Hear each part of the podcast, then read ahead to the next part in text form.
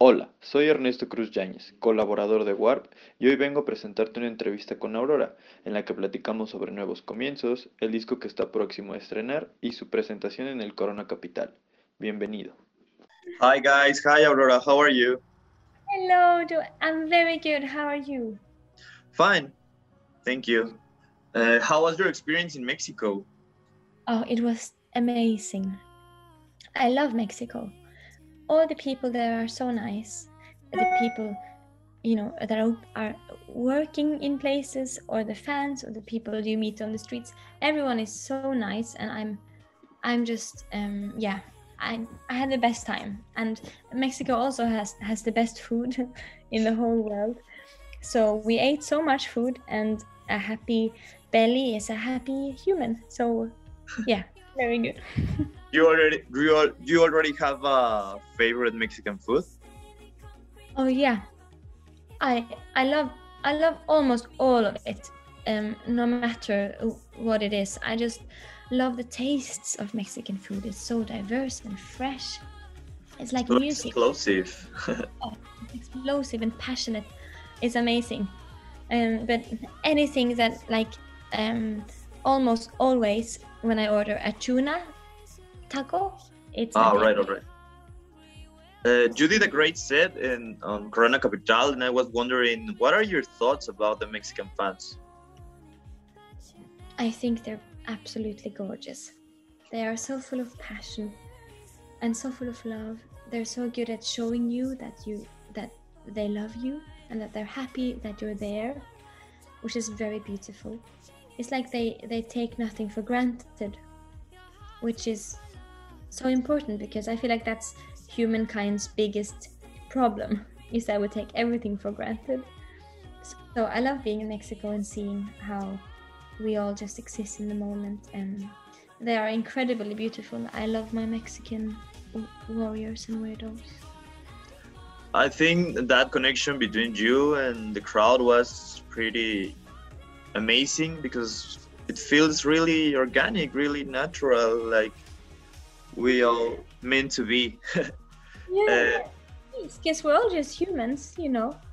And I'm there, and they are there, so I and I care so much about all of them. Like they're so beautiful and so inspiring, and I'm trying to like see, look them all in the eye, so they feel like I see them.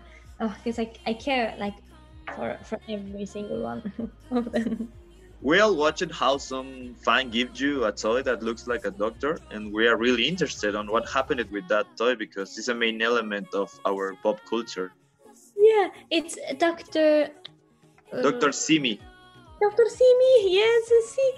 Um yeah i love dr simi. I have him with me to norway so now he's dr simi in norway Well, uh, creatively and artistically, how was your experience across this whole pandemic situation? Very good.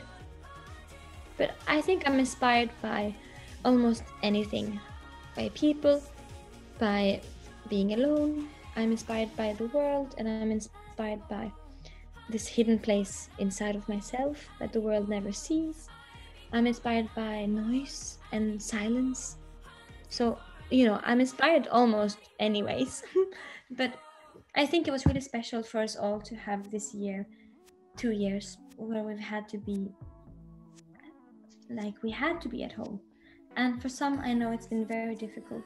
And i've been trying to make music that could feel uplifting to the people i know have been going through a very hard time.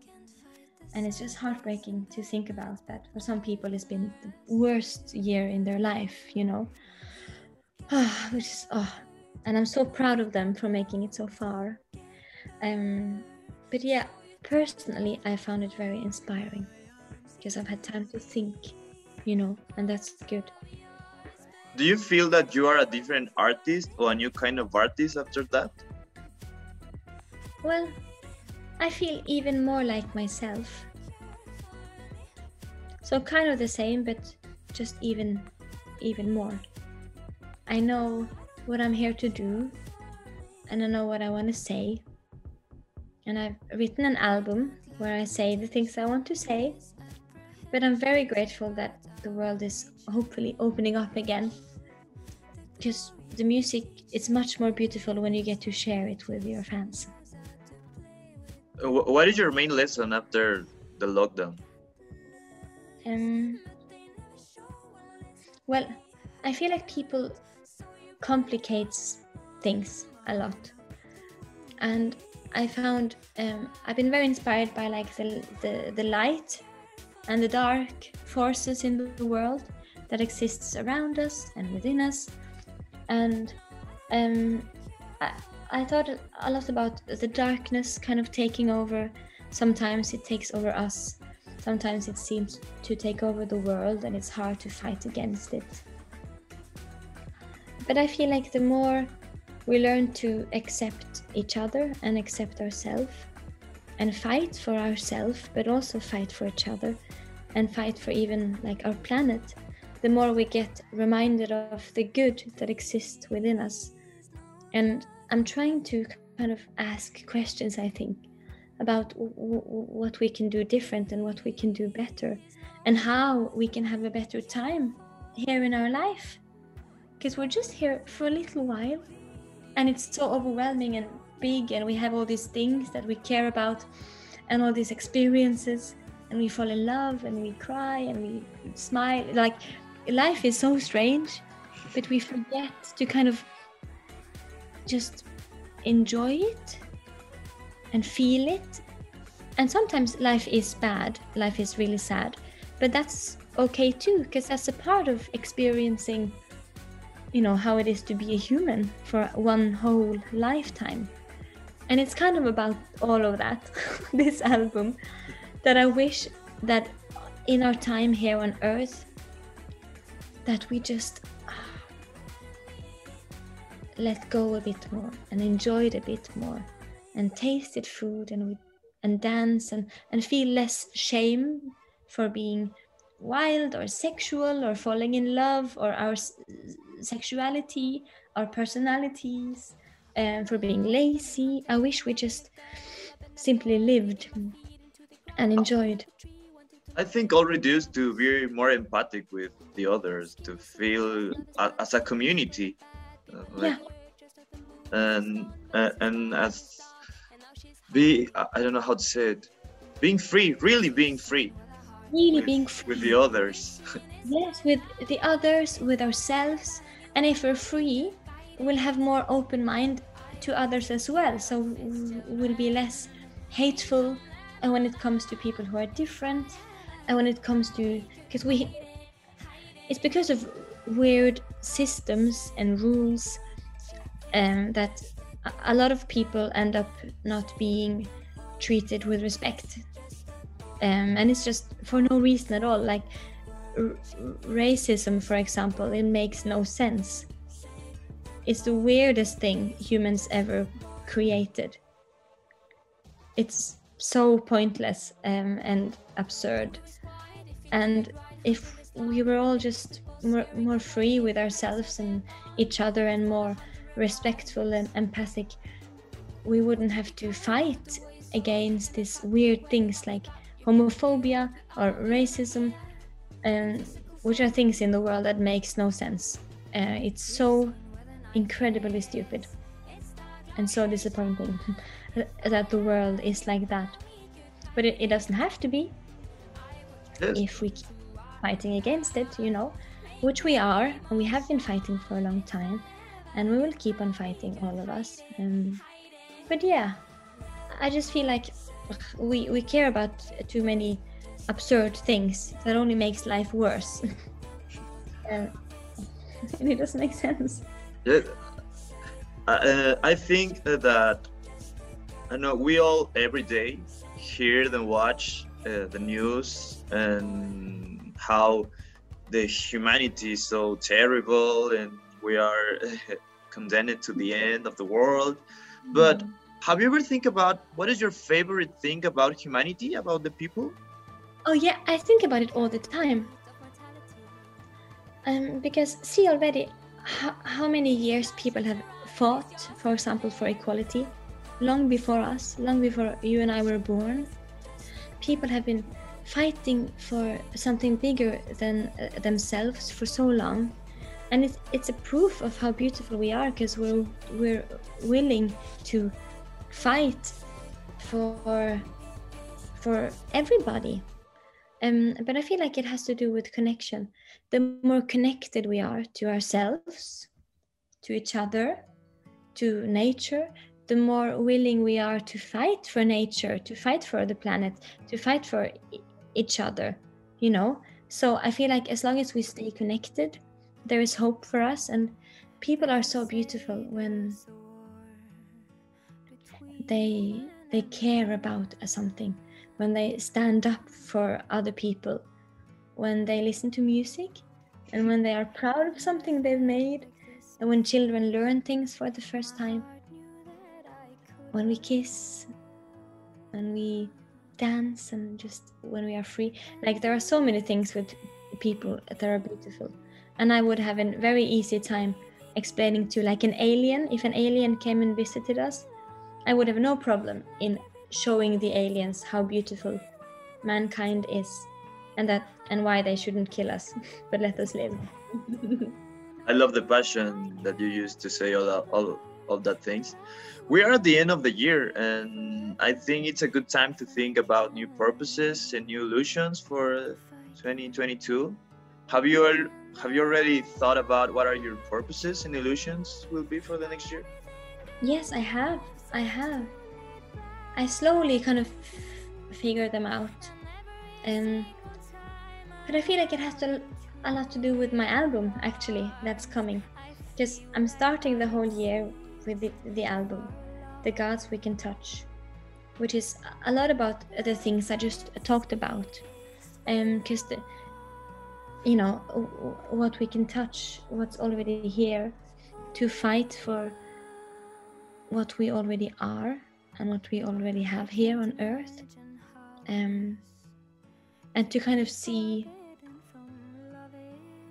to not remove god from away from us away from everything around us away from the ground and the trees but to kind of put god back in everything in ourselves, in our neighbor, in every little human, in every little animal. Because then it's so easy to understand how you have to be kind to everything and see the worth in everything and to fight for everything. Because everything is kind of the same. If everything was divine, I think we would have had an easier time respecting everything and everyone. And that's kind of my biggest mission for next year. And I just want to talk about this um, the best I can and spread love. I think that's beautiful. Do you have any kind of ritual to start the year? Um, I like going for a walk in the forest every first January and to to connect myself, I guess, again because when you're alone in the forest or alone in your house, voluntarily, um, you kind of get the time to just be a bit aware of yourself and that you're here with like okay what's going on in my heart? What's going on in my mind? What can i change? Oh, what can i do better for myself or for the people around me? And what can't i change? What should I just okay, come on, just accept that that's how it is, and then you move on. You know, sometimes you just have to be a bit strict with yourself. And I like to go through all of these things to kind of reset my mind and um, and have a good start of the year, if that makes sense. so I do that. uh, what can you say to us about your new album, your next album? Yeah, um, the gods we can touch. It's um, it's coming out in January, mm-hmm. and um, yeah, it's about this. It's a very different album, and so it's very playful, because it's a lot about being more playful in life, because it's so important to have fun. I know it sounds very like uh, simple, but it's a, a thing most people haven't realized yet that they're not having enough fun with things. Um, so it's it's a very playful album because I want life to be more playful and more beautiful. And the gods we can touch is kind of um, um, about making our own rules, um, taking our own choices in life, being who we are, and being proud of who we are as human beings, seeing perfection in the imperfect. I think. I think uh, it will be a better world if we focus on uh, having a good time. Of Yeah. uh, as you say about your your new album, uh, just like playful, joyful. Uh, I think it, it will be a, a better world, a better life. Uh, have you ever think about how it's gonna be the music of the future? like my future or like all the music in the world. Your future and the music as a concept. Um, I, I don't know. I don't think about the future too much because I'm too busy with the present. it's really, oh, it takes over a lot. So I'm very bad at planning ahead. I'm very bad at worrying about the future too, which is good. Um, but I don't know. I think a lot about. Um, I know I'm gonna make eight or eleven albums in my life. No more. So this will be my third. So I, I either have five albums or I have seven, eight albums left, which is exciting. Yes. Um, no, I think I'm gonna. I know already what all my albums are gonna be about. And I've already started making my fourth album, even though I'm just releasing my third. But I feel like I have an important thing to say in every album. There's kind of a message that comes with every album. And when I've said everything I want to say, I don't see the point in making any more music. Maybe I'll go making movie tracks after that. Mm. I think that's that will be real cool. Uh, I'm really into some issue that I want to share with you, and I would like to know your opinion. Uh, a, a few weeks ago, I read a, a conversation between Lorde and David Byrne, and they say that they are a little bit tired of how music is about everything except music nowadays, and and they mean like TikTok and media and and YouTube and marketing and everything about that stuff. Uh, what do you think about it? Well, I don't think much about it. For me, m- music is never about anything else than music. And I don't listen to what the people say or what, you know, um, what, and how the world or what the world does with the music. It doesn't really matter either. As long as it becomes important for some people. Um, because the world will change as it as it does anyways and it will maybe become more about tiktok and maybe more about you know but it doesn't matter how the world changes as long as we all stay the same and we know what's important and we keep pouring our hearts into the albums into the songs into the performances as long as it's about people and music and love and life then it's okay. It doesn't matter what happens out there. I know my part, and that's making music that um, feels good for people and that helps people and helps me. Um, and it's about connection, and that's all I need to know. Well, uh, thank you for your for share your thoughts. For my last one, I would like to know what is on your music rotation right now. Oh, and right now I'm actually I'm actually listening to a lot of System of of, of a Down. Oh, System of the Down, of a Down. System.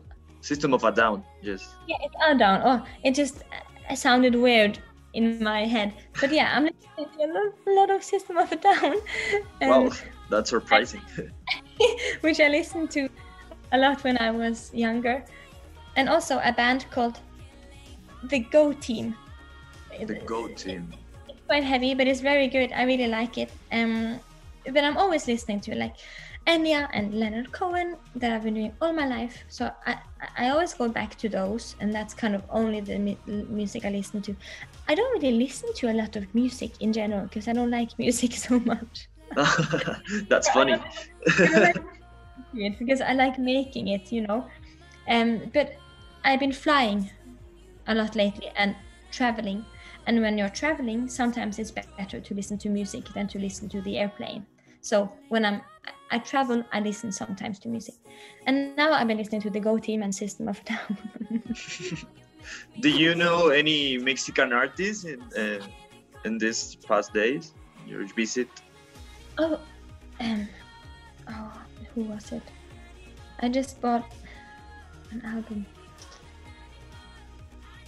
I don't know if it's I don't know if it's Mexican. P Piero Umiliani. Uh no. I think it sounds familiar, but I don't know. with a song called Tito.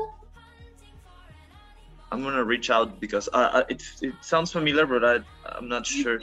Ah, Um, and it, and the song is called Pepito, and and I think you see it the, the wrong way, so you can't read it. But Piero Umiliani, I Umiliani. think Emiliani, I think it's Mexican, but I don't know. I He's don't know. Italian. Um, um, but but of course, Silvana, mm, Silva- the new Silvana. Estrada. Yes, isn't that? Yes, I know her. I, I like her music. Silvana. Silvan. Yeah, sorry, of course. Silvana Estrada. I Yes. really adore her.